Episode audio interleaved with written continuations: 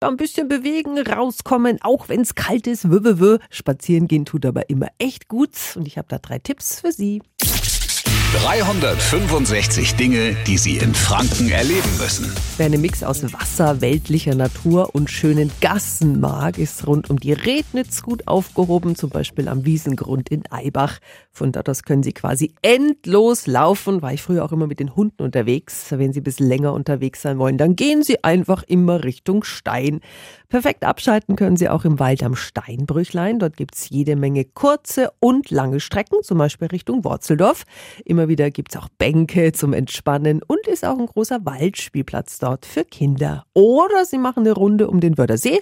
Eine komplette Runde dauert knapp zwei Stunden, sieben Kilometer. Sie können aber auch an der Dr. Gustav Heinemann Straße auf die halbe Strecke abkürzen. Und auf der Strecke können Sie sich auch kurz am Strand hinsetzen, Seele baumeln lassen oder ein Stück Kuchen im Café essen und auf den See schauen. Da bin ich dann wieder dabei. ja, beim, beim, du wartest dann auf mich, ne? Ich drehe mal die Runden und du sitzt dort und bestellst schon mal Kaffee. Ja, ja, genau so ist es. Die Infos sind auch nochmal auf radiof.de.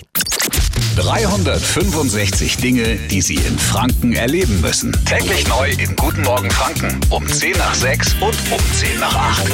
Radio F.